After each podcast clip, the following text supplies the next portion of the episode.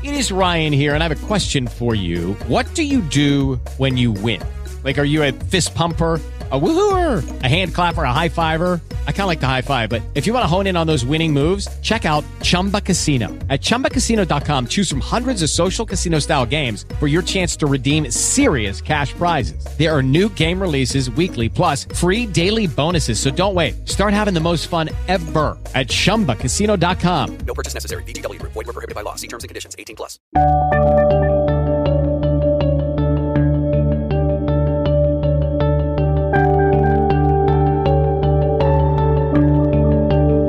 Bienvenidos a Lactando, capítulo 31 del 12 de mayo de 2017. Muy buenas a todos, yo soy Rocío Arregui y esto es Lactando, Lactando Podcast, un programa sobre lactancia y crianza con apego creado por la Asociación Lactando de la región de Murcia. Hoy llevamos nuestro podcast a, la tertulia máxima, donde estamos cinco compañeras y, Mayalen, la hija de una de las vocales, de Verónica. Y tenemos un montón de cosas que contaros, pero antes de nada vamos a pedir disculpas porque hicimos involuntariamente en abril un mutis por el foro. Aquí en abril pues tenemos fiestas y una cosa lleva a la otra y a problemas de agenda con una invitada que teníamos que nos iba a hablar de cosas muy interesantes y eso hizo pues que os dejásemos un poco con la intriga de ver qué os contaríamos ese mes. Lo hemos pasado este mes, vamos a abordar un tema interesantísimo y ya vendrá esa invitada y os diremos quién es y qué hace.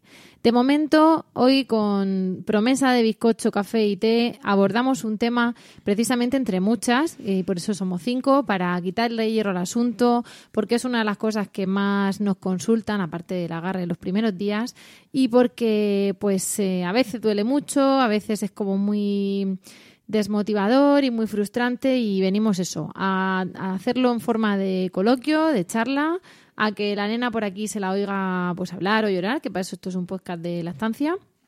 Y en fin, a contaros lo que sabemos sobre un tema muy polémico que es la mastitis.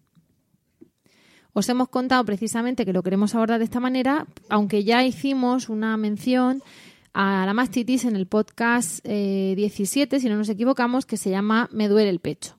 Pero en todo caso, además de animaros a que lo busquéis, lo que vamos a hacer hoy es abordar este tema en cuanto a qué es exactamente la mastitis, pero no la que de la que hablábamos así más evidente, sino una mastitis que tenemos ahí más oculta, la llamada mastitis subaguda o mastitis subclínica. No nos vamos a perder en términos médicos, pero sí en que mis compañeras y yo contemos un poco qué es lo que pasa cuando uno la tiene, qué es lo que hay que hacer, qué casos nos hemos encontrado y, en fin, para eso, sin más dilación, os presento porque esto no es mi podcast, esto es el de todas. Y aquí tengo a mis compañeras. Esmeralda, hola. Hola, buenas tardes. A Verónica, buenas tardes. Hola, buenas tardes. A Raquel, si se acerca al micro. Hola, buenas tardes. Y a Amparo, buenas tardes, Amparo. Hola, buenas tardes. Bueno, pues con, con todas ellas vamos a, a empezar a hablaros de, de, la mastitis, de las últimas, del último estudio que se publicó, incluso de la guía de la estancia materna que se ha publicado para sanitarios hace poco. En fin, a contaros en qué consiste.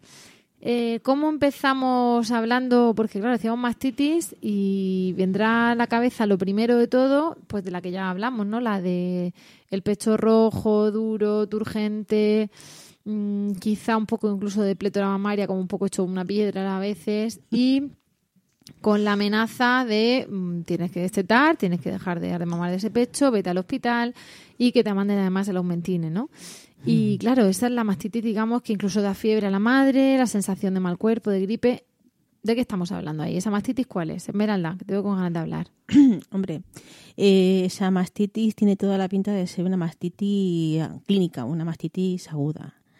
Mm, esa es la mastitis más conocida, por así decirlo, y la más temida también por, por la mayoría de las mujeres que, que han sido madres porque mmm, siempre se ha asociado esa, esa, patología, esa enfermedad, a tener que dejar eh, de dar el pecho. Sobre todo debido, yo creo, que a una mala comunicación de, por parte del sanitario a, hacia, hacia lo que es la madre, que no ha sabido enfocar convenientemente el tema. Y para mejor muestra, pues deciros que muchas veces las mamás que vienen a nuestras reuniones pues expresan una serie de miedos, una serie de temores y que por más que terminamos, repasamos una y otra vez cuáles son los síntomas que tienen que empezar a, a, detectar para ponerles remedio para que no se vayan a más, pues es- es una pregunta eh, recurrente que vuelve una y otra vez y que las mamás necesitan ser reafirmadas en, en saber que realmente la, la domina. Porque no sé. Hay ¿quién- mucho falso mito, ¿no? Digo, Uy, que no tengas una mastitis, mi cuñada tuvo una mastitis, mi prima tuvo una mastitis, y le tuvieron que vender al pecho, y le tuvieron que hacer no sé qué. Pero, claro, ahí qué es lo que está indicado para que para situarnos antes de hablar de la, de la que queremos hablar hoy, esa mastitis aguda, clínica, cómo se ve y qué hay que hacer cuando nos pasa eso. Pues mira, generalmente, eh, previamente a la mastitis ha habido una ingurgitación del pecho y una obstrucción de algún conducto. Entonces, esa leche que no ha fluido se ha quedado como estancada. Vamos a explicarlo todo muy rápido, ¿no? Mm, Fácil, pero gráfico. Eh, si tú a esa leche que se ha quedado retenida no dejas que salga, llega un momento en que se queda ahí estancada y puede llegar a proliferar una serie de bacterias que van a dar como resultado una zona roja, una zona dura, eh, una sensación como de madre griposa con dolor de articulaciones, con un cansancio excesivo y con una fiebre que va a ir subiendo y que va a responder muy mal a, a- a- a pastillas, a medicación. Eh, se va a poner en 40 de fiebre y realmente no va a saber qué es lo que le está pasando, simplemente que se encuentra fatal. Claro, porque esa fiebre eh, es el síntoma de una infección, de la, de la Efectivamente. inflamación de la mama, la mastitis. sea- Entonces, el antitérmico bajará la fiebre, pero Al no la infección la está. infección, efectivamente, al no resolver la infección, eh, la fiebre volverá a subir y cada es un poquito cada vez más, va es progresivo. Hay mamás que no lo identifican de forma rápida porque como hay un falso, una falsa creencia, un mito de que dice que la subida de la leche tiene que darte fiebre, pues muchas mamás consideran las primeras señales como algo totalmente normal y vinculado a lo que es el- la instalación de la lactancia, cuando no, no es así. Y entonces, cuando a una madre le pasa eso, mm, tiene que dejar de dar de mamar. Pues no, cuando esto... Todas a una. Lo No. primero, no. no. Lo primero que tiene que hacer es pedir ayuda a un personal sanitario y ese personal sanitario tiene que estar debidamente formado y saber qué es lo que tiene Ahí voy. entre Y si el personal sanitario le dice que destete, tiene que buscar ayuda en un grupo de apoyo. ¿no? Lo mejor sería que buscara una segunda opinión, ya sea de un grupo de apoyo, de su matrona, que sería tal vez la persona a la que tendría que comentar esas dudas, eso, esa- esos problemas que le van surgiendo, o bien a otro segundo médico, porque afortunadamente tenemos más médicos donde pedir una, una segunda opinión. Mm, hay muy poquitos supuestos en los que hay que destetar a, los niños y siempre que te digan que tienes que destetar a un niño por algún motivo que no te queda del todo claro, nunca va a estar de más una segunda opinión. Yo de todas formas me gustaría ponerme, poniéndome en la piel de la madre, que puedo entender que pueda pensar, madre mía, pero si me encuentro mal, estoy enferma, entre comillas, eh, esto parece mastitis, eh, el, el final de la palabra conitis es, es- significa infección, ¿cómo le voy a dar? ¿Cómo está indicado que mi bebé siga mamando? Es le va le va a perjudicar, esa leche va a llegar a algún tipo de, no sé, La bicho bacteria, extraño, ¿no? algo que le vaya a sentar mal. O sea, Yo puedo pensar que una madre a lo mejor se cuestione, pero ¿cómo voy a tener que seguir dando de mamar? No sé, ¿qué, le, qué diríamos en, to- en- en este caso a las madres? ¿Cómo, cómo le, le? ¿Qué le dices a esa madre? Bueno, pues que, que sí, que claro, si, vamos, lo que le diríamos. Evidentemente, si se produce una retención de leche, la leche hay que sacarla, hay que drenarla del pecho. No, se- no debe seguir estancada con otro tipo de, de, de cosas que hay que hacer, como, como antiinflamatorios y demás. Yo creo que, que, bueno, esa madre tiene que estar tranquila, que puede seguir mamando a su bebé, pero que puedo entender que a una Sí. madre le cueste entender Efectivamente. que, que, que tiene que seguir mamando ese bebé. Porque todavía también hay una especie de creencia de que tú le puedes pegar la infección al niño a través de tu leche. Claro, claro, por eso lo Por eso, lo si tú decía. crees eso, o la sensación que te da, pero por el sentido común ese de cómo voy a darle a chupar de aquí que tengo una infección, y encima te dicen que este test te suena lógico. Claro, claro, por eso es fácil que, que la madre destete si no recibe las indicaciones adecuadas. Pero claro. ya no me quedo ahí. Tú imagínate que al final la mamá decide destetar, pero es que no es la primera vez que nos encontramos como grupo de apoyo a mamás que han destetado y que no se les ha indicado que ese pecho debe vaciarse. Y ahí viene pues un- todavía eh, una mm, fase más allá de lo que es la mastitis eh, aguda que puede llegar a generar en un absceso, Un porque absceso, claro, sí. cuando eso no se drena, ya sea por el bebé, ¿Qué es un absceso? un absceso es cuando se acumula, es lo que un absceso es, no es otra cosa que una bolsa eh, ya casi compuesta por leche infectada, por pus, que se queda dentro de ese conducto que se ha, que se ha infectado. Claro, y ahí y si se llega a ese punto, mucho peor para la madre. drenaje, hay que operarlo, claro, mucho claro, peor. hay Hay que drenarlo, hay que un operarlo. drenaje, Mm. Efectivamente, un drenaje se corta y no hace falta suspender la lactancia. Hemos tenido aquí vocales que por desgracia han tenido que pasar por ese trago y eso sí, para poder continuar dando pecho tuvieron que ir a un experto, supuestamente un experto en, en lactancia, en el hospital donde estaban ingresados, para que les firmaran una petición como que eh, estaba totalmente eh, permitido y se veía correcto el seguir amamantando mm, pese a tener una herida abierta en el pecho y un drenaje quirúrgico efectuado. O sea que aún faltan muchos mitos y muchas barreras por, tirar abajo. Yo añadiría también otra situación, ¿no? Cuando tenemos el pecho nos duele y tenemos ahí una, inflamación, eh, eh, sabemos que está todo focalizado en el pecho, pero a veces nos encontramos que en nuestra trayectoria pues tenemos pues, un dolor en el cuello, una contractura muscular, te, te recetan muchas veces una medicación que está contraindicada en teoría, que luego la práctica hay que remitirnos realmente a- a, a ver si es incompatible o no. Y dice, no, no, tienes que dejar de dar el pecho. Pero claro, como decía Esmeralda, si no hemos producido un vaciado correcto antes de dejar de dar ese pecho, estamos facilitando que haya una ingurgitación provocada simplemente por no colocarnos al bebé o por no colocar a un sacaleches para hacer esa extracción de leche que ha quedado, que ha quedado ahí. Así que desde aquí os remitimos a que miréis siempre que os, os digan está contraindicado con la lactancia. Pues para eso tenemos una página estupenda, eh, e-lactancia.org, donde aparece la compatibilidad de los medicamentos con, con la lactancia, para que antes de tomar una medida drástica, pues veamos si hay otras posibles soluciones y otras alternativas. Sí, porque a los miedos a la madre, aparte del miedo al se tiene que tomar mi leche, que en teoría hay aquí una infección, es el miedo, además yo me tengo que medicar y mi hijo, ¿qué va a pasar? ¿no? Por eso está bien lo que ha subrayado Verónica, porque Claro. hay, el miedo viene por, do- por, por dos vías. Esa Sí, página sí. web que es recomendada por la Asociación Española de Pediatría, no lo olvidemos, que no es una página extraña, una página que no esté respaldada por profesionales en la salud con bastante saber en este, en este campo, eh, es una estupenda herramienta, como hemos dicho, para que ese médico, que a lo mejor está un poco reticente o que no termina de, de creer que, que vaya a poder ayudar a esa madre, pueda consultar con un igual, porque esa página está regida también por médicos y por científicos cualificados, cuál es el tratamiento de elección. Porque además, si el antibiótico que él tiene en mente eh, es resistente, como ya veremos un poquito más adelante lo que significa resistente y tal, eh, a esa bacteria que está causando el problema, siempre le va a dar una opción terapéutica. Le va a dar, eh, compatible con la lactancia, el nombre de otro principio activo que sí que le va a poder ayudar a tratar ese cuadro. Así que, mm, Esa importante. es maravillosa. Es importante y es importante que los médicos eh, consulten sus dudas. Los médicos mm, son eh, estudian mucho, hay muchos campos abiertos. Es normal que a veces se queden un poquito desfasados en algunas cosas. Es normal que si eres joven lo conozcas y es normal que si eres mayor que te quedes un poquito atrás. Pero lo que sí que sería buena idea es que una vez que te dan una pista, eh, trataras mm, de buscar el porqué de esas cosas. Esta mañana estaba hablando yo con una mamá referente a esa duda. Su médico de cabecera se mostraba abierto, entonces le he comentado eso, que si él, ella veía a ese médico receptivo, no se mm, que hiciera a pie a linkar una serie de estudios que están publicados desde hace poquito y donde ese profesional en la salud se va a poder eh, informar y de esta manera verá que realmente las cosas han cambiado y que puede de esta manera también ayudar a muchísimas más madres. Claro.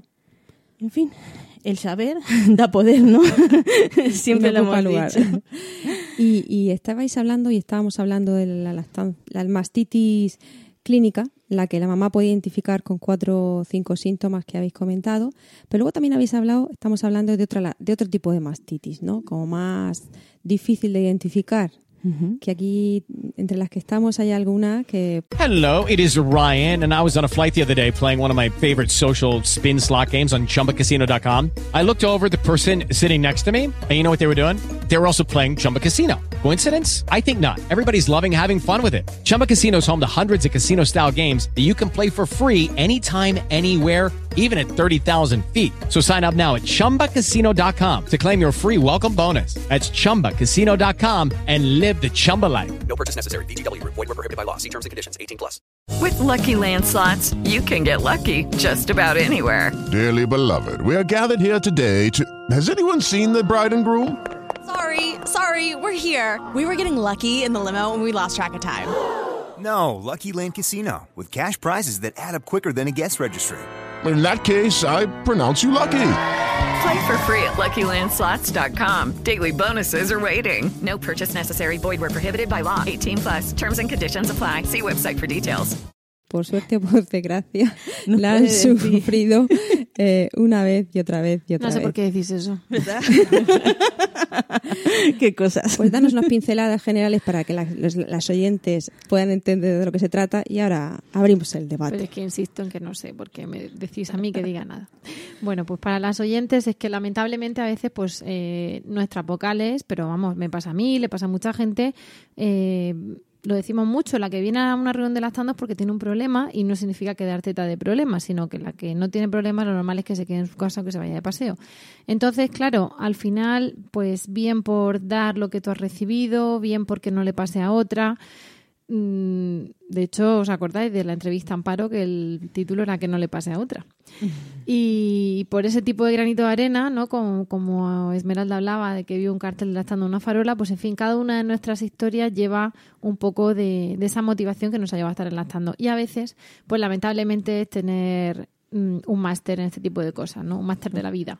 Entonces, ¿qué ocurre? Pues que hay una gran desconocida para muchos todavía, por lo que decía Esmeralda, de que pues lamentablemente la madre lactante está ahí en un impasse entre la mujer gestante del ginecólogo, el niño del pediatra, también la embarazada de la matrona, es un poco raro ahí, y luego pues que a los médicos les enseña con el tiempo que tienen a ver al niño enfermo, ¿no? No cosas así. Bueno, la cuestión es que eh, a la madre le duele el pecho.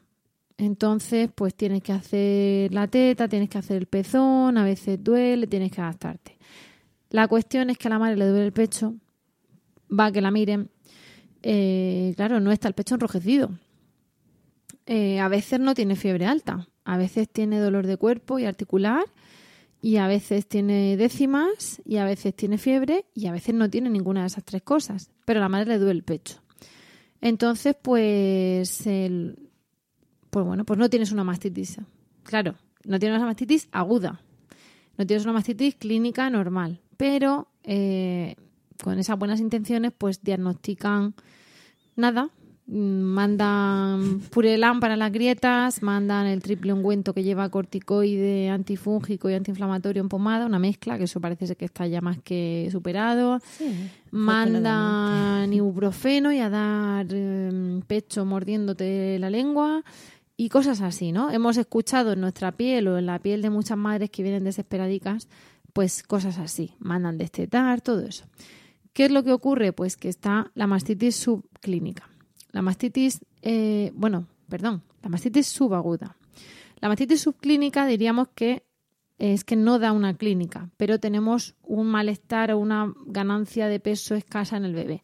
Pero claro, eso al final, bueno, pues no vamos a meternos aquí en el podcast a hablar de eso porque muchas veces eh, parten de, hacen diagnóstico diferencial, digamos que es cuando nada funciona, quizá puede ser esto, pero claro, va por eliminación, por descarte. Nosotros hablamos de una mastitis muy frecuente y que apenas ha sido estudiada y que es la mastitis subaguda. Se llama subaguda porque no es la aguda, pero sin embargo sí da síntomas. Eh, esa mastitis, el principal síntoma que causa es dolor en la madre al amamantar. Ese dolor eh, se da cuando se engancha el bebé, pero sobre todo lo más característico es que se irradia hacia la axila. No suele doler, digamos, hacia el canalillo, sino hacia las axilas. Y como muchas veces hemos contado que somos estupendas y que a los cinco minutos de dejar de mamar se pone la leche en pista de salida para preparar una nueva toma que pueda haber, a los cinco minutos ese dolor vuelve. y de nuevo de la sila hacia el pezón. Vale, esa es, esa es la madre que aparece por la puerta de la consulta o de la reunión de lactando. A veces, además de dolor, hay agitamiento en el niño, agitación. Y a veces hay una escasa ganancia de peso. Entonces, ¿qué hacemos con eso? Bueno, a veces hay una grieta también en la punta del pezón. Eso iba a es preguntar que, yo. Es que eso es lo que también iba, iba a decirte. Ah, Eh, pero a ¿qué fue veces la antes, grie- a el veces la huevo grieta o sí- la gallina. Claro, no, estamos en, en qué es lo que entra, ¿no? Ahora Claro, vamos a ver, claro. porque a veces hay una grieta evidente, con lo cual nos encontramos con madre con dolor a amamantar, con niño con poca ganancia de peso y con una grieta súper evidente. Y otras veces el niño va justito, pero va cogiendo peso, no hay grieta, pero hay dolor a amamantar. Eso es lo que entra por la puerta del sitio de turno. ¿Qué hacemos? Eh, ese dolor que has, que has descrito, Rocío, que era como del pezón hacia la sila y luego a la inversa, da la sensación como si fuesen un dolor que se, se mueve por el conducto, Claro, podemos ese dolor decir, es muy ¿no? característico. Como pero claro, agujitas. hay que, hay que, cuando la madre te dice me duele, como el dolor de cada uno solo lo siente cada uno, hay que Sí, preguntar. es muy subjetivo. Entonces, ese dolor se describiría como punzadas, como si te clavasen agujas dentro del pecho. Se describe como ardor.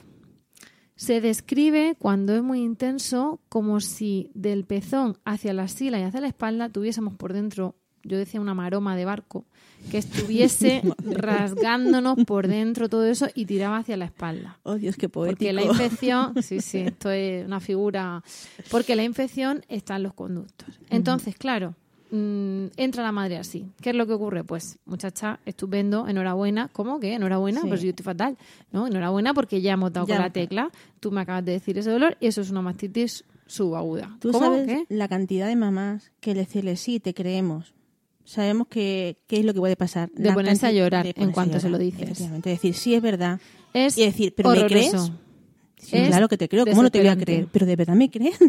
y llorar, y llorar y decir, pues bueno, lo primero que hay que hacer es reconocer que el dolor Sí. existe, vamos. Porque habrá Que no hay que hacer la de- que no hay que hacer Vendría de otro sitio a que le habrían dicho, en el Claro. que le habrían dicho Porque que- muchas que no veces- nada. neuróticas. ¿sabes? Si no te conocen ya de entrada lactando, han ido a su médico. Vamos a ver, no hay que contar casos personales, pero mm, yo voy a contar el mío. No, quiero decir, no voy a dar detalles del mío, pero que en su momento, pues por cuando tiene lugar el nacimiento y la siguiente reunión de lactancia, pues eh, vas al pediatra, vas a la matrona, te ve otro pediatra, te ve una asesora así informal de lactancia que va a tu casa, así, digamos más por amistad, te- ya te ha visto tu matrona, te vas al hospital de referencia, te hacen un cultivo, el cultivo sale negativo, la reunión todavía no hay. Bueno, el resultado es que tú sigues diciendo aquí pasa algo, aquí pasa algo, esto no es normal, esto no es, eh, tienes la piel atópica, tienes que hacer el pezón y cosas así, aquí pasa algo, aquí pasa algo. Entonces, personalmente, pues yo acabé en Madrid. Pero claro, no tenemos que acabar en Madrid. Esto no es el, el franquismo de provincias, de aquí no está todo en Madrid. Claro, claro. Afortunadamente. Pero que vas dando tumbos, dando tumbos hasta que al final encuentras eso. Entonces, lo que tenemos que hacer es anticipar. ¿Qué pasa? Que cuando la madre, antes de llegar a ese punto, se encuentra con que, claro, si alguien con criterio, como su pediatra, su matrona, su ginecólogo, su médico de cabecera, le han dicho una cosa, pero ella sigue diciendo que no hay, y llega lactando y le dicen, te creemos, pues claro, la mujer, de puro alivio, mm, Sí. se, Se queda, derrumba, bueno, pobrecilla. Claro, se derrumba, claro. normal. porque además es muy doloroso. Entonces, ¿qué pasa? Que esas punzadas son la clave para decirle, enhorabuena, ya está, ya tienes el diagnóstico, ahora se cura. Bendita curación de ese tipo de cosas. Sí, Ojalá porque, todo fuese porque así. Un, un comentario. Porque esa madre, yo no, no he tenido la suerte, no he sufrido ninguna mastitis como la que estás describiendo, pero esa madre no va a notar ninguna zona roja en el pecho, No. ningún bulto. Puede, decir, puede no lo por, va a la notar misma, en por la misma grieta quizá notar eso, pero claro, Mm. eso sería porque ha habido también una obstrucción en otro conducto. Efectivamente. Pero sería porque entonces tiene dos patologías. Pero la patología en sí de la mastitis subaguda no da enrojecimiento del pecho. Puedes tener calor, puedes tener sensación de tumefacción, de, de endurecimiento, pero claro, todo eso además viene alimentado por, lo- por la mastitis. ¿Qué es lo que ocurre con la mastitis? ¿Esto es un monólogo mío o qué? Aquí hablamos Mm. todas. Estaba pensando en una mamá que hace poco vino también a lactando, que al final tuvo que irse a Madrid, pero porque todos los pasos previos habían ido fallando. Eh, y es que muchas veces nunca sabes lo que hemos dicho antes, nunca se sabe qué es antes, si eh, el huevo o, o la gallina. Cuéntanos por qué dices eso. Mm, por la experiencia que estamos teniendo, estamos viendo que muchas mamás que han tenido grietas en una fase inicial de su lactancia, aunque se hayan curado, han presentado luego mastitis subclínicas asociadas. Luego estamos también viendo muchas mamás que sufren obstrucciones de repetición que eh, también se están relacionadas con este tipo de, de, de dolencia, de, de la mastitis. Estamos viendo un montón de supuestos, ¿vale? Yo comentaros que cuando en su día yo sentía esos dolores y, y no se me veía nada, eh, donde realmente encontré alivio fue el encontrarme ese comentario que acaban de decir mis compañeras de entendemos lo que estás pasando, no me lo podía creer, digo, ¿de verdad? Mm, Me sentí liberada, mm, no porque tuviera un diagnóstico y no porque tuviera una solución, sino porque me sentí escuchada y que no era una paranoia. Porque estamos acostumbrados a que cuando una persona tiene un síntoma, ese síntoma da la cara de alguna situación que viene por detrás. Entonces, bueno, pues aquí estamos en plan de tertulia, no vamos a hacer un máster de todo esto, pero si alguna al, al escucharnos se siente ese alivio que, que a mí me transmitieron en su día, pues es mucho, ¿no? Porque ya no te sientes un fantasma, ya no piensas que son las horas que te faltan por dormir, o, o estaré viendo cosas donde Claro. no hay, sino que es algo que realmente existe. Claro, es que también contribuyen varias cosas, ¿no? También el estado general del cuerpo y el malestar que causa a su vez la mastitis, que no es fiebre, pero es un malestar, digamos, raro, a veces se confunde pues, con la propia anemia posparto, con el puerperio. Nosotras cuando, cuando colgamos el podcast vamos a colgaros como anexo un artículo que, que se llama Mastitis puesta al día y que es de, de 2016 de los doctores Blanca Espínola Docio, Marta Costa Romero, Marta Díaz Gómez y José María Paricio Talayero. Eh, no habla solamente de la mastitis aguda, habla de más, pero eh, es importante, ¿vale? Es, eh, es muy clarificador. En esto también vamos a hacer referencia a Juan Miguel Rodríguez, que es un veterinario. Es un señor que, claro, como las vacas con mastitis no dan leche y es un negocio, pues vio que ahí, que claro, investigar, vio ahí que, Hay que buscar que- una solución. entonces eh, se puso a investigar sobre este tipo de cosas. Es, no vamos a decir que esto es el santo grial porque yo personalmente no conozco lo que es el rigor de los estudios, cuándo se considera un estudio fantástico, cuántos estudios hacen falta para que lo que se diga sea cierto, si solo con uno basta.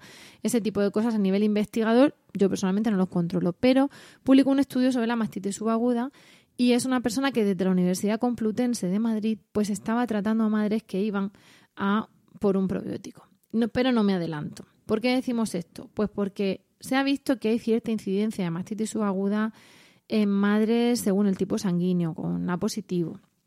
Se ha visto que puede haber incidencia de mastitis subaguda, perdón, que he dicho antes aguda, subaguda, eh, con, tendrá que ver con cuestiones del sistema inmune de la mujer, en los que yo no voy a entrar porque no controlo. Y eh, se ha visto que hay mucha incidencia cuando se administra antibiótico intraparto, el famoso antibiótico por estreptococo positivo o por cesárea o similar, o de la semana 32 del parto en adelante. Es decir, el típico antibiótico por infección de orina eh, de la semana 32 en adelante. ¿Qué pasa? Que la mastitis subaguda viene a ser, porque estamos aquí hablando de mastitis mastitis, pero vamos a ver, Sí, eh. mastitis es una infección de la mama. Pero ¿por qué la llamamos subaguda? Pues porque no tenemos ahí el pus del que ha hablado Esmeralda, sino porque hablamos de una descompensación, una alteración de la flora normal del pecho. Tenemos una flora normal en la piel del pecho, tenemos una flora normal en el estómago, tenemos en el intestino, tenemos en la vagina y cuando se desequilibra, pues a veces, por ejemplo, son f- famosas las cándidas vaginales, ¿no? Que hay una descompensación. Pues en la, la mama pasaría algo así. Y digo yo, Mm. ¿y tú cómo sabes que están descompensadas? ¿Hay alguna forma de descubrir si eso se- se Claro, ha no, no, ahora vamos, vamos a eso, vamos a eso. Ay, Pero vale, que estamos vale. hablando de mastitis y dice, bueno, infección, pero infección ¿qué ha pasado? Y por eso dices tú lo de la grieta. Porque a veces la descompensación viene porque ha habido una grieta, han entrado gérmenes patógenos y se ha descompensado. Pero lo que decía Juan Miguel era que la grieta era el indicativo de que dentro había mastitis. Ajá. La descompensación ya estaba y por eso se forma la grieta. Con lo cual, Lucky Land Casino asking people what's the weirdest place you've gotten lucky? Lucky? In line at the deli, I guess? Aha, in my dentist's office. More than once, actually. Do I have to say? Yes, you do. In the car before my kids' PTA meeting. Really? Yes. Excuse me, what's the weirdest place you've gotten lucky? I never win and tell. Well, there you have it. You can get lucky anywhere playing at LuckyLandSlots.com. Play for free right now. Are you feeling lucky? No purchase necessary. Void where prohibited by law. 18 plus. Terms and conditions apply. See website for details.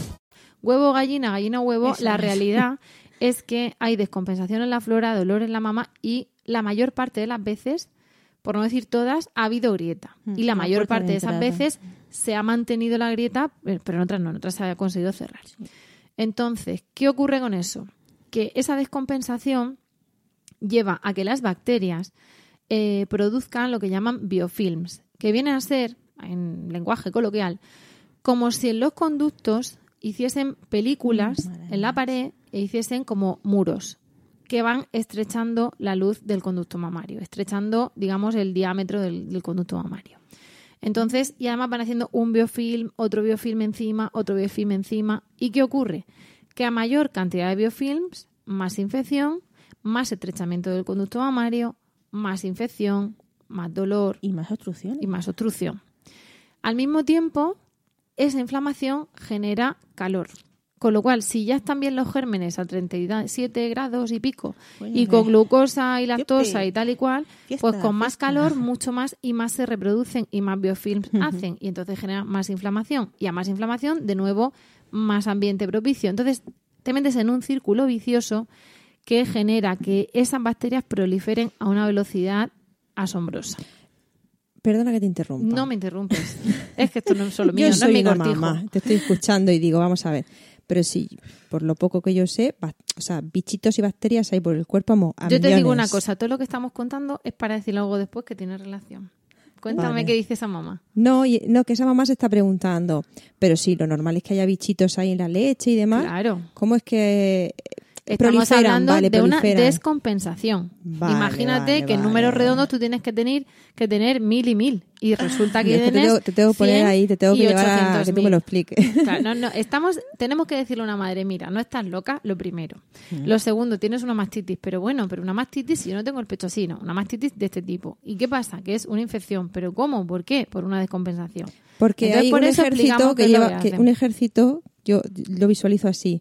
Hay un ejército más fuerte que otro. Efectivamente. Podemos, Y la entonces invaden lo- la zona del otro. Ah, amigo, Por eso decimos vaya. que a veces llega el antibiótico en el parto, el de la infección de orina, y arrambla con todo. Entonces Mm. los que estaban ahí malos dicen, pero si ya tengo el terreno libre, y ocupan la zona. Ajá. Y ahí es donde empieza Ah. la descompensación. ¿Y son bacterias, son bichitos raros, raros, extraños, mm, fuera de lugar? Son de muchos tipos. Hay algunos que yo personalmente cuando los he visto en los cultivos he alucinado porque no los conocía, pero claro, no es mi profesión.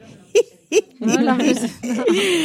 Pero lo normal, lo normal es que sean estreptococos epidermidis, aureus y eh, y viridians.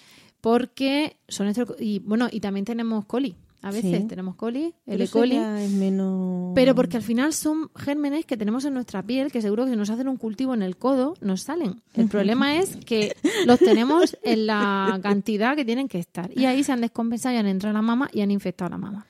¿Qué ocurre? Y esto que he contado de los biofilms es porque tiene que ver con el tratamiento. Cuando nos encontramos una mama con el conducto muy estrechado, con los biofilms ahí que generan inflamación, que a su vez generan calor y que a su vez generan dolor, pasan dos cosas. La madre alucina y luego el bebé, como tiene el conducto más estrecho, tiene que pegar más tirones, con lo cual alucina más todavía la madre y además saca menos leche en cada tetada y entonces se cansa más y mama más frecuentemente. Y las Con lo son- cual la Mm. madre vuelve a alucinar más. Entonces Claro. dices, esto como que esto no me lo era lo que me habían contado tener un bebé. ¿no? Y por eso, eh, claro, encima el bebé coge poco peso y está todo el día en la teta y la ma- y entonces le dicen, es, es que no tendrás leche. Si es que, mm, en fin. Pof, pobrecilla. La pescadilla que se muerde Es la es- cola. es una- es una movida. Madre mía, por Dios. Es una movida. Menos mal que estamos dando las señales para que identifiquen los, los síntomas de forma precoz para no tener que verse eh, Claro, en por esa eso, por eso lo ¿eh? decimos, porque muchas veces vamos a entender qué pasa para que cuando uno vea que, le- que no está Que loca, no es solamente que las eso. de lactando me lo han dicho, porque esas son unas talibanas de la teta. No, no. es que, mira, pasa esto, por eso tu bebé mama más, porque en lugar de la leche que saca en 10 tetadas, la tiene que sacar en 20 porque no le Mm. sale. Como además hace más fuerza, pues eso es cuestión de física pura y dura, hace más fuerza sobre un conducto más estrechado, que además tiene ya muchos biofilms que están inflamados, cada vez nos duele más la toma. Y cuando se pone en pista de salida a los cinco minutos de darte mamar la leche, ya alucinamos. Venga, ¿qué hacemos con esa madre? Es lo que digo yo, ¿qué hacemos, por Dios? Yo- Me estoy a- agobiando. yo antes de que digáis qué hacemos, porque seguro que se puede hacer algo, vamos, Ro- si estás aquí, Rocío, y no has muerto en el intento, es porque se pueden hacer Y muchas se cosas. puede hacer, se puede hacer. Pero yo, yo he leído en algún sitio, lo digo porque las madres que nos escuchen, que lo sepan también, que la leche materna, en la, en la leche materna, cada madre suele tener distintos tipos de bacterias. No se repiten en todas las madres lo mismo, aunque hay unos que son los más frecuentes. Quiere decir que bichitos en la leche hay, que es, no- es normal por, por ser un, un líquido, pues eso, humano que está en el cuerpo. Y, y que bueno, que lo que estáis contando es eso, que al final, dentro de esos bichitos, pues hay algunos que incrementan tanto su tamaño que, que vamos, que se ponen ahí, escampan a sus anchas, es lo que queréis, lo que Exacto. queréis decir, para que las Mira, madres una cosa gráfica. Tú imagínate un vagón de, de, de, no sé, pues de tren o de metro, ¿vale? Tú imagínate que esas son las bacterias. Cuando hay las bacterias normales, pues cada bacteria está sentada en su sillón. Bueno, pues tú imagínate que ha habido, no qué sé, pues un, una, no sé, un, un huelga, hay huelga, ¿vale? Y entonces en lugar de haber una bacteria por asiento, tenemos dos bacterias, tres bacterias, cuatro bacterias, cada vez hay más bacterias peleándose por el asiento, ¿vale? Y encima, eh, ya como no hay sitio en los asientos, están cogidos a la barra de, de- del centro, que es el conducto, ¿no? y, y venga, y más, y más, y, y más bacterias. Y es, en lugar de ser eh, el asiento del metro normal y corriente, Tranquilo, más fluido, con más o menos bajan, usuarios, sí. tenemos un pedazo de vagón del metro que eso parece, vamos, tú sabes los chinos estos que salen en la tele que incluso hay un acomodador que los va empujando dentro, vale, pues eso sería la imagen gráfica de un conducto afectado por una subaguda, más o menos, para que nos hagamos una idea. Bueno, que no tienen por qué ser ajenos, pero En ese contexto, claro, el, el problema ahí del artículo que se estamos remitiendo nos dicen que hay un estudio que habla de un dolor punzante, sensación de quemazón o calambre durante la toma o al finalizar que puede irradiarse hacia la axila y puede acompañarse de disminución de producción láctea. Y que habría biofilms producidos por bacterias y, y, bueno, que reduciría, aumentaría la presión y todo eso. Entonces, ¿qué pasa? Que hablan además de que, en cambio, hay trabajos muy consistentes que demuestran el, el, el papel del el estudio pone SA, que es el Staphylococcus aureus, en caso de dolor, ¿no? Y hablan de antibiótico. Y además hablan de que existen pocas pruebas científicas de probióticos, que eso es lo que vamos a contar ahora. Pero la realidad es que tenemos aquí a este señor, que por eso no le vamos a dar aquí toda la validez del mundo, porque nosotros no somos comunidad científica como para decir esto sí vale, esto no. Pero la realidad es que tenemos ese cuadro, ¿no? Entonces, ¿qué es lo que se hace con eso? Pues antes se daba antibiótico a ciegas. El problema del antibiótico a ciegas es que por cómo está la mama, los conductos y todos, tú mandas un antibiótico a ciegas que arrasa con todo, menos con algunos que se quedan ahí escondidos en algún trozo del conducto, con su temperatura y su lactosa. Y además, mm, que encima son resistentes al antibiótico, lo que hacen es que proliferan mucho más porque les acaban de volver a dejar el campo abierto, el campo libre, el vagón entero del tren para ellas. Y como hemos dicho que se reproducen además muy rápido, pues fíjate. Pues imagínate. Y entonces, Hora punta. eh, claro, efectivamente. Entonces, la siguiente vez que vamos a tratar, ya encima se han conocido el antibiótico y se han hecho resistentes. Con lo cual, ¿qué es lo que recomendamos? ¿Recomendamos poner a ciegas una pomada antibiótica en el pezón? Mm, no, vamos a ver, tú puedes tratar puntualmente una herida que tengas muy clara, pero así por sistema. Una ¿Dónde está el problema? Claro, habrá que ver realmente dónde está el problema. Si tú tienes una herida infectada bestial grandísima, es que lo que tienes que hacer es curar esa grieta antes de que esa cosa vaya más. Quizá puedes hacer las dos cosas, pero de luego Además solo antibiótica no. No, claramente, además de lo que es el cribaje. Vale, ¿qué ir es el cribaje? Cuéntanos. Simplemente es ver, eh, eh, mm, basarte en unas pruebas para llegar al final a- al diagnóstico que tenemos entre manos, ¿no? Generalmente, si tú ves ¿Qué pruebas son esas? un, si tú ves un pezón que no está demasiado dañado, tú no tienes por qué aplicar nada ahí, pero tienes que ver mediante un cultivo a ver si esas bacterias están descontroladas o no lo están. Un cultivo de leche eh, se puede hacer perfectamente, aunque hay muchos profesionales en la salud que se quedan muy sorprendidos cuando una mamá le pide un Hmm. cultivo de leche y creen que eso no se puede hacer. La verdad es que sí existe, es un fluido biológico más y tiene que ser tratado pues Claro. de una manera un poco distinta, porque la concentración de bichitos en leche no es igual que la concentración de bichos, bichitos en sangre, pero Claro, bueno. tienes que ver un centro de que referencia que te haga que sepas que hacen cultivos. Y hay que saber pedir bien el cultivo, entre comillas. Ahí está. ¿Cómo tomarse el cultivo? Ya lo hemos explicado en otro podcast. Así que, por favor, hacer los deberes, iros a otro podcast y lo miráis, que no estamos aquí para repetir. Con lo que nos, para lo que nos pagan, no estamos aquí para repetir. Pero la cuestión es que la madre, antes de hacerse el cultivo, se va a su matrona o su médico de cabecera y le pide el cultivo. ¿Qué es lo que tiene que poner ese volante? Pues mira, como realmente no, no esperamos esperar, no esperamos encontrar una bacteria muy distinta a, la- a las que normalmente hay, o sea, ese vagón de metro concurrido con bacterias, lo que hay que preguntar es qué cantidad de colonias eh, están presentes en esa muestra de leche y que por favor nos hagan un antibiograma. Vale, te voy a cortar. ¿Un cultivo o dos cultivos? Uno por cada pecho, independiente. Entonces, ¿un volante me tiene que dar el médico o dos volantes? Dos volantes, uno por cada pecho, uno por cada muestra. Vale. ¿Y se toman en la misma duquesita, en el mismo bote de leche, los dos pechos? No, cada pecho un bote y de- debidamente etiquetado. Y etiquetamos. ¿Y entonces qué nos tiene que poner el médico? En cada uno de los volantes especificar qué pecho es, pecho derecho o pecho izquierdo, y para ambos eh, recuento de colonias con antibiograma. Vale, ¿qué es el recuento de colonias? Y otra cosa más. Espera. Eh, en el supuesto de que sí que se haya puesto una pomada antibiótica previamente a recoger esa muestra o se haya estado tomando un antibiótico, hay que especificar en el volante el antibiótico que se ha estado tomando, porque eso también puede gener- Vale, o esperar algunas, días. efectivamente, es una cosa importante porque algunos mm, cultivos no salen entre comillas bien por ese detalle, ¿vale? Hay que ver si se- ¿Pero qué es el recuento, Raquel? El, el recuento es lo que ha hecho Esmeralda, de saber cuánto hay de cada, de cada colonia de lo que crece. ¿Pero por qué que no- tengo que saber cuánto hay? Porque en, en una, como son bacterias que están normalmente en el pecho, en un, si el- la cantidad es pequeña, está dentro de lo normal, pero no es normal que esté muy por encima del- de la cantidad que suele haber normalmente. en el Entonces, pecho. cuando nos encontramos con un volante que pone flora saprófita de la mama, es decir, hay bacterias propias de la piel de la mama, pero no nos dicen cuántas, ¿qué hay que hacer? ¿Matar al microbiólogo? Eso es como segunda opción.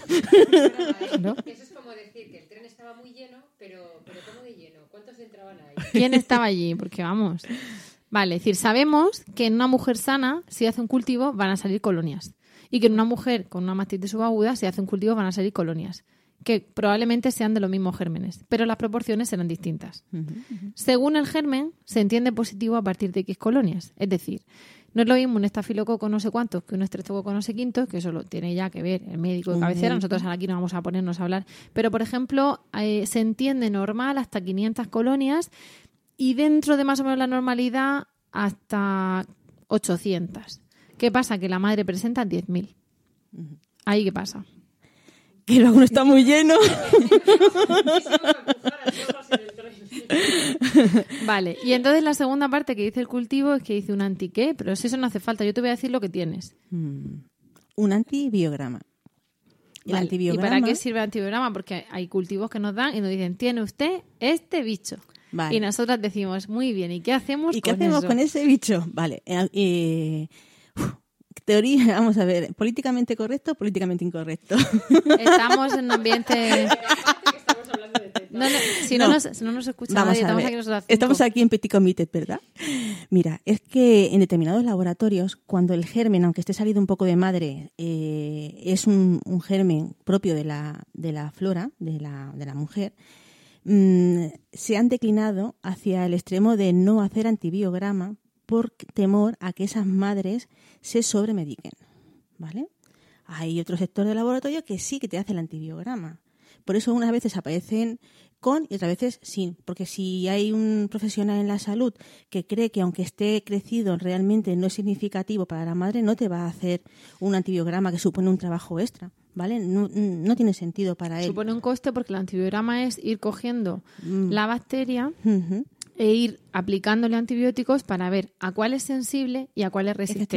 Entonces nos pondrá sensible o resistente En en, función en de cada, la- con cada antibiótico. Y eso hay que optimizar recursos. Si él considera que ese germen, aunque esté salido de madre, no va a ser realmente el causante de ningún problema. Claro, pero hay veces que insistimos, porque Claro. salido de madre, el que lleva la mastitis no lo sabe. Efectivamente. Mm, y, Por el, eso- y el microbiólogo no, no lleva la mastitis. Entonces te dicen, no, si tienes mil colonias, pero es que a lo mejor la madre tiene una clínica de dolor. De ahí la importancia de seguir eh, informando a estos profesionales, ¿de acuerdo? De la importancia de que se vayan actualizando, de lo que, lo que se consideraba hace unos años como normal, que ahora mismo no lo es, porque hay estudios en los que se van basando para emitir ese juicio. Y ahora hay madres que nos vienen con un volante con 100.000 colonias y esa mujer necesita, claro, con su antibiograma. Entonces, ¿qué pasa? Que de ese antibiograma aparecerá un montón de antibióticos. Hay algunos que son muy pocos no compatibles con la lactancia y para eso nuestro médico se mete a la página que ha hecho Esmeralda de lactancia y otros que aunque sean compatibles son hospitalarios, o sea, no vamos a darle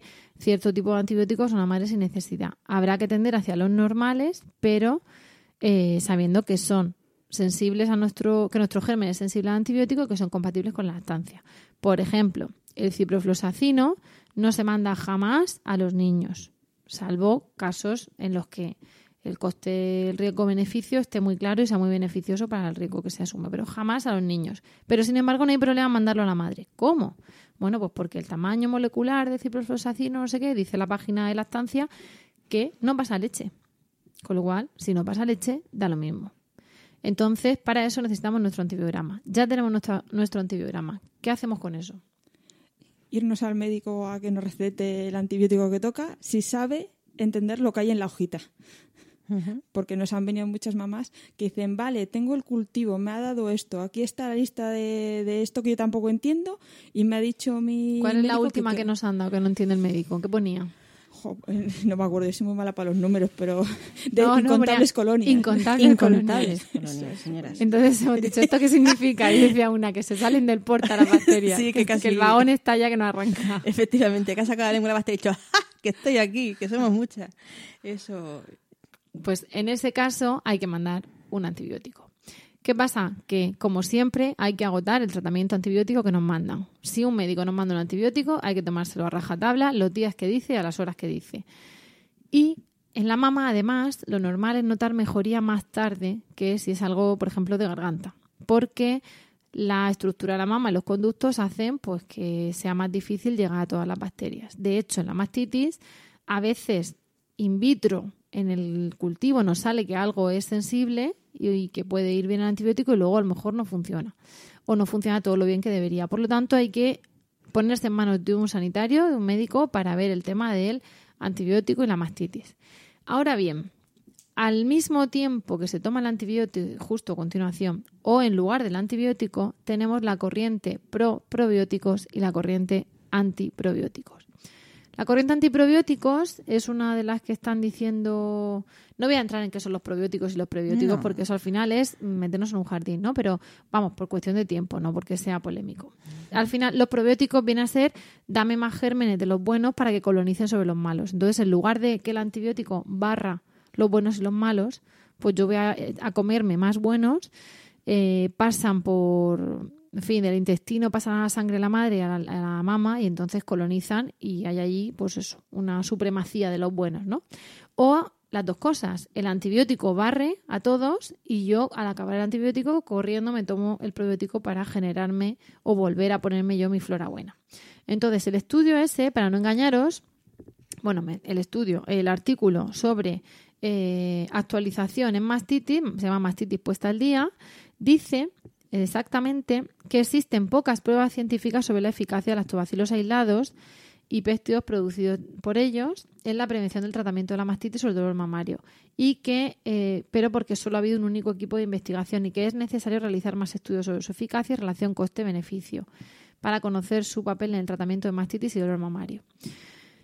¿Eso qué significa? Pues que hay gente que dice, si tienes una infección, tenemos una antigua vocal y consultora de lactancia que, que ya cree los antibióticos y dice, si tienes una infección, la infección se quita con antibióticos. Vale. Pero claro, pensando en resistencias de esos gérmenes o en que una vez que lo he quitado no vuelvan a salir o en que mm, pues por lo que sea el cultivo, por lo que decía Esmeralda, ese recuento no es tan grande como para que el médico te mande antibióticos, pero tú tienes una clínica de dolor.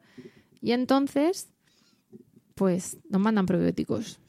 Contadme de los probióticos. Verónica, estás ahí calladica.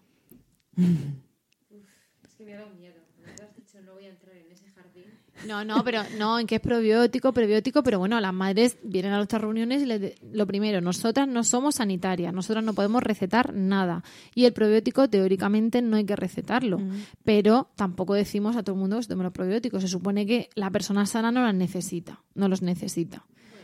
Pero sí se le dice, ve y que te manden tal y Más que mojarme en qué harían otros, puedo mojarme diciendo qué hice yo. Cuando una está muy desesperada y con mucho dolor, aparte del alivio que sientes cuando te escuchan, necesitaba también un alivio en mis síntomas. Y en ese momento, si me dicen que hacer el pino me aliviaba las tomas, pues yo hacía el pino, pero siete veces al día. Es cierto que ¿Y te aliviaron los probióticos? a mí me aliviaron. Yo llegó un momento en el que dije, ¿qué, qué riesgo-beneficio voy a tener? ¿Qué repercusiones voy a tener para que me vaya peor? Probé. Pero también es cierto que jugaba con mi salud y, y con mi dinero, no con la salud y con el dinero de otras madres. Entonces, a la espera de ese resultado y de ese antibiograma, pues como cada una tiene un umbral de un- del dolor muy particular, pues chica, no sé cómo decirlo, métete en el jardín todo lo que tú necesites para poder estar a gusto. Oye, ¿y cómo se toma un probiótico? Vamos a ver.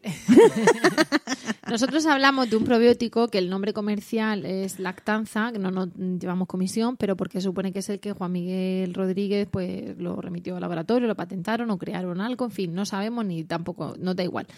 Y se supone que el probiótico habla un estudio de tomar uno al día a la semana durante dos semanas y otro hablaba de tomar dos al día la primera semana y uno al día dos semanas más. En todo caso hablaban de tomar uno por la mañana y otro antes de dormir y Juan Miguel Rodríguez, lo- eh, este señor, este profesor, hablaba de que el, el ser antes de dormir era porque en la primera fase de sueño hay más intercambio de la ruta que llaman enteromamaria, es decir, de lo que cae al intestino, que pasa a leche, que pasa a la mama. Entonces, para que tuviera más efecto, el probiótico se tomaba antes de dormir. Vale, entonces si la mamá Con algo de lácteo, que Sí. puede ser de vaca, de oveja, de, de- de almendra, de soja, de lo que sea, que no esté muy caliente. Vale, vale, no, entonces lo digo porque si alguna mamá eh, opta por el probiótico, mm, por lo menos que se lo tome bien. Claro, claro, claro. Vale. No hay que No- tomarlo con líquidos muy calientes y, y mejor con lácteo y antes de dormir. Y vale la leche de soja, dice, la leche de avena. Sí, sí, sí. Vale. Y vale yogur. Y vale yogur. Técnicos bebidas. No, vamos a ver. Es que es una pregunta bastante frecuente Sí, y no sí, es la sí. primera vez que refieren las mamás en las reuniones que se están tomando un probiótico justo en la- en el desayuno. Entonces, pues si hace más efecto tomándolo por la noche y con ese simple Se gesto supone le va a que mejorar. cuando es uno al día mejor, vamos, en su día, a mí me dijeron eh, de tú a tú Sí. que mejor por la noche que haya más intercambio de la ruta enteromamaria. Entonces, pues si hay más intercambio se supone que es más eficaz, no es que el otro no lo sea, es que es más Perfecto. eficaz. Claro, claro, estamos buscando el mayor beneficio en el menor tiempo posible. Claro, entonces se supone que esos probióticos, bien después del tratamiento antibiótico o bien de forma normal, quieren colonizar el exceso, quieren sacar aguantazos del vagón a los a los que se han colado, ¿no? Sí, más el chino que los mete a que no sabe de qué va lo del vagón, Nada, que rebobinen, que rebobinen. Nada, nada. Bueno, pues en general ahí tenemos esa, esa cuestión y, y es que mm, nos quedaríamos hablando más tiempo, pero el bizcocho no se espera y sobre todo que los minutos estos se nos comen.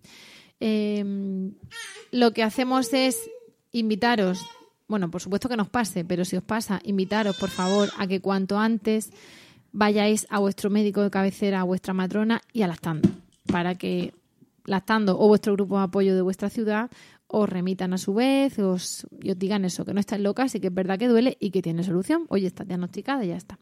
Entonces, no obstante, sabemos que es un tema polémico, os vamos a invitar a que os leáis el artículo de mastitis puesta al día, porque, pues eso, mm, se dice que, mm, que en casos concretos está indicado el cultivo de leche con antibioterapia, eh, que a veces hay que hacer una buena exploración y anamnesis y revisar la técnica de la producción de leche, que no hay pruebas suficientes de la, hablan de la etiopatogenia, importancia de la mastitis subclínica o subagudas en las mujeres en cuanto al dolor y que no hay pruebas suficientes de la efectividad de relación coste-beneficio de los probióticos. Pero a día de hoy se está extendiendo el uso muchas veces mejor o favorable de un probiótico antes que de un antibiótico si no hay una clínica horrorosa y, una, y un recuento bacteriano horroroso. Cuando sí lo hay, pues sí mandan el antibiótico y lo que nosotros queremos después o nos gustaría es que después no colonice otra vez otra bacteria, sino intentar complementar el probiótico como, o sea, complementar el tratamiento antibiótico con eh, un par de semanitas de probiótico. ¿no? Y yo, ante todo, también haría una última anotación muy breve. La mejor manera de cuidar a una mamá es intentar que por todos los medios que no sufra una mastitis subaguda. La mejor manera de prevenirla, la que está en nuestras manos, es evitar las grietas, que es la puerta de entrada de, de esa colonización de Bueno, bacterias y una malas. cosa que se nos ha olvidado, que es que se supone que el tratamiento de la mastitis es eso, es cultivo de leche con antibiótico o probiótico o antibiótico y probiótico. Pero, además, hemos hablado de los biofilms y la inflamación y todo eso. Hay que bajar esa inflamación para contribuir a que se ensanchen los conductos y entre bien antibiótico y además a que no esté ese ambiente de calor tan inf- inflamado y tan propicio para que se sigan eh, multiplicando los gérmenes. Con lo cual se supone que el médico también os debe de mandar un antiinflamatorio como puede ser el ibuprofeno compatible con la lactancia. Os lo manda vuestro médico y lo receta vuestro médico, no lo tomáis vosotras por gusto. Y descanso de la madre, porque se requiere descanso, es una infección, es una enfermedad pasajera en la que afecta al cuerpo y tiene que descansar, y amamantamiento frecuente. Nunca interrumpir el amamantamiento. De hecho, está muy indicado para vaciar y para que esa proliferación de colonias, pues cuanto antes también sea arrastrada un poco por la leche mientras llega el antibiótico o el probiótico, mejor. Y dicho esto, pues con todas las cosas que os hemos contado, que vais a tener que escuchar esto un par de veces, pues tenemos que dejaros. Esto, menos mal que no era un monólogo, y tengo ya ahora que beberme la jarra de agua. Pero bueno, han hecho aquí un mutis por el foro y- y ya, ya me ya les echaré el puro. En fin, os dejamos en principio, bueno, algo más antes de despedirnos. Hoy no tenemos cuento de Clara porque va a ir Clara a, a hablar, a contar cuentos al Hospital Virgen de la Risaca con motivo de los días del medio ambiente en nombre de Lactando. Y bueno, mm, no podía ser ya hoy encima con cuento, ¿no? Entonces lo que vamos a hacer es despedirnos, os vamos a invitar, eso sí, el mes que viene no vamos a fallar. Tenemos un tema muy chulo que, que muchas veces nos han preguntado, como es el amamantamiento a gemelos con una madre gemelos y especialista, además sanitaria. Y mientras tanto, pues nada, vamos a dar por concluido el podcast de hoy. Muchísimas gracias por el tiempo que habéis dedicado a escucharnos y esperamos de corazón que os haya resultado entretenido y de utilidad. Ya sabéis que podéis contactar con nosotras en nuestra web lactando.org o por correo electrónico en lactando.gmail.com. También estamos en facebook.com barra lactando.murcia y en Twitter como arroba lactandomurcia. Ya sabéis que si queréis compartir este podcast con más gente, podéis decirles que nos escuchen en nuestra web o que nos busquen en iTunes, Spreaker o eBooks. Y bueno, por nuestra parte, gracias Esmeralda. Mm, Nada, un placer. Gracias Verónica. Gracias Raquel. A vosotras. Gracias Amparo. Gracias a vosotras. Nos despedimos hasta el próximo programa y como siempre os deseamos mucho amor y, Y mucha, mucha teta. teta.